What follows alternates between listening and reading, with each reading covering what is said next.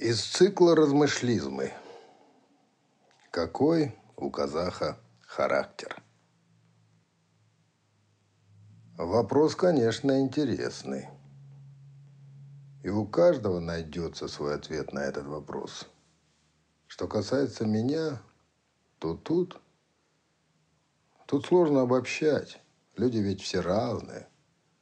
Но если задуматься, то действительно – у любого народа есть свои особенности, свои национальные черты. Грузины, например, красиво танцуют и поют. Узбеки умеют трудиться. Они знают язык земли, они хорошие строители. Немцы любят порядок. Японцы впереди планеты всей по изобретению различной техники. Американцы – классные жандармы – они следят за порядком в мире. И так далее. Что касается нас, казахов, то я иногда крепко задумываюсь, а если он у нас вообще характер? Особенности-то есть, их куча. А вот характер. Думаю, думаю, и в итоге склоняюсь к мысли, что да, все же он есть. Не бог весь какой, но все-таки весьма специфический, правда.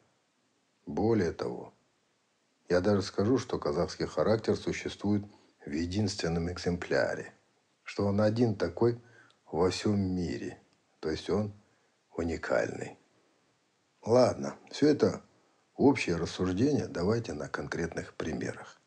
И лучше всего, наверное, на примере ярких личностей. Так будет правильно.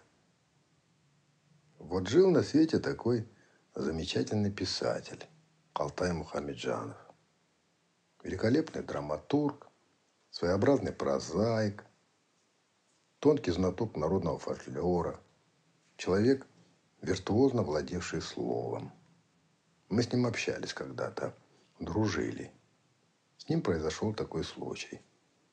Прислали к нам из центра в Казахстан генсеком ЦК партии Колбина – в назначенный день, по традиции, для знакомства с высшим партийным руководством собрали, как положено, представителей творческой интеллигенции, известных писателей, режиссеров, художников, актеров. Пригласили их Алтай-ага, однако он, как настоящий казах, опоздал. Приехал к зданию ЦК на час позже. Это где сейчас Алматинский акимат. Зашел внутрь, и направился в главный зал. А там уже все началось. Двери закрыли изнутри, никого не впускают. Калтаева потыкался, потыкался, почесал себя в затылке, тяжело вздохнул, ну и пошел обратно по длинным коридорам к выходу. Тут его догоняет инструктор ЦК, Ирбол Шаймерденов. Или он за отделом тогда был, не помню уже. Улыбчивый такой веселый парень, невысокого роста, «Халага!» – обращается он, запыхавшись. «Вы что тут делаете?»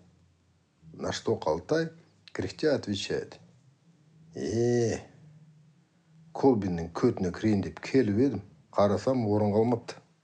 Что в переводе примерно так. Да вот, приперся, хотел в жопу Колбину залезть.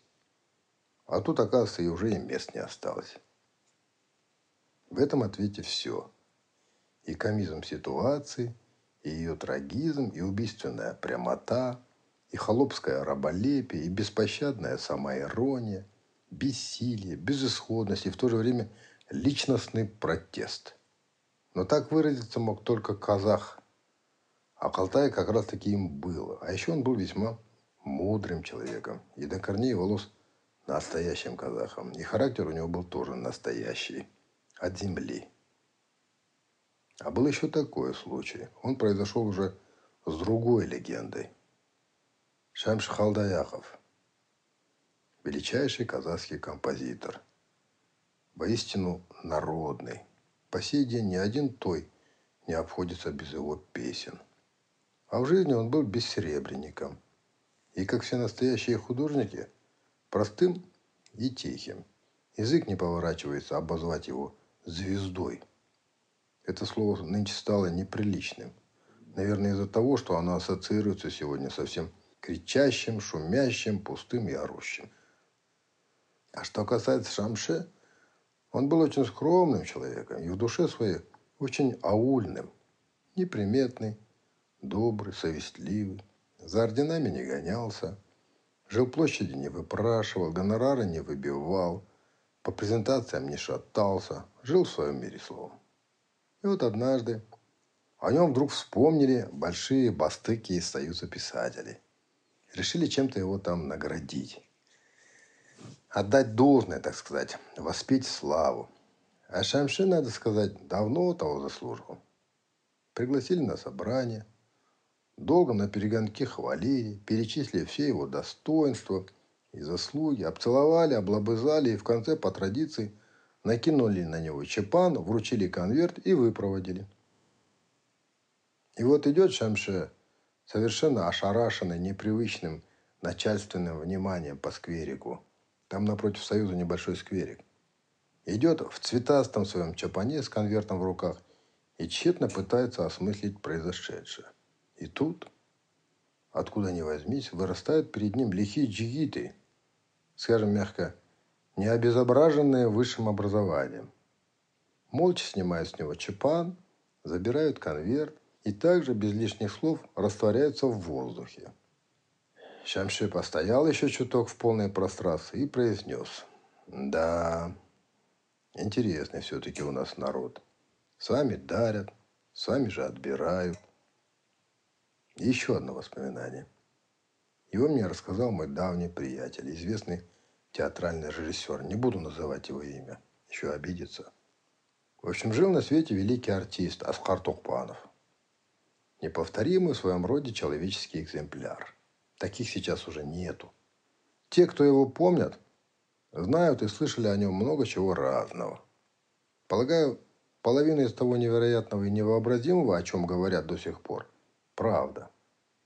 Оценку всем этим словам и поступкам я давать не могу, поскольку давно дал себе установку не судить. Но вот один случай показательный расскажу.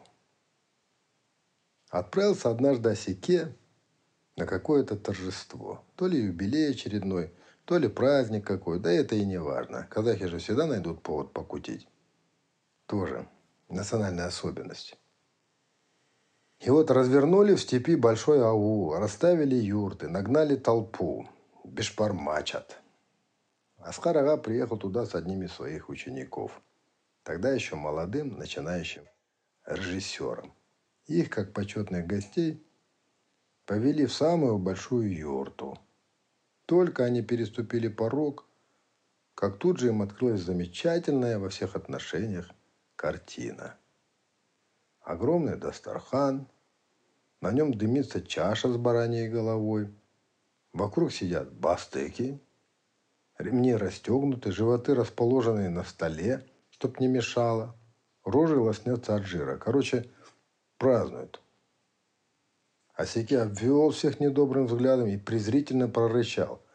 а, башкоеды, все сидите, все жрете, жрете и никак не нажретесь.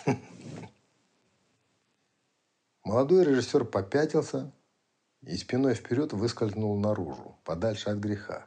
Черт его знает, чем все это может закончиться. Вдруг побьют. Но проходит час, два, а сяки все нет. Режиссер уже начал волноваться, что там происходит. Может, затоптали бедного старика или придушили подушками? Нет. Идет Осеке, довольный такой, веселый. Пакетик с собой несет увесистый. А в пакете том куча вареных бараньих голов. Ученик удивленно. «Аскарага, что это у вас?» «Да так», — отмахнулся Осеке. «Не обращай внимания, ерунда всякая». «Как это ерунда? Вы же сами только что обозвали их башкоедами». «Э, вздыхает Осеке покаянно. «Ну что ты цепляешься?» «Ну да. Ну взял. Ну что теперь? Повеситься?» «Мы же все любим халяву. Ничего не поделаешь, человек по природе своей слаб. А я что, не человек, что ли?» Вот такой был характер у Асхарага Тохпанова. Непредсказуемый. При всем при этом он был еще и непревзойденным артистом. величайшим мастером, своевольным скандалистом и образованнейшим энциклопедистом, неунывающим балагуром и самобытным учителем. Добрейшей души человеком и в то же время абсолютно неуправляемым склочником, человеком неоднозначным и противоречивым, и, конечно же, самым настоящим казахом, великим казахом, со своим неповторимым казахским характером.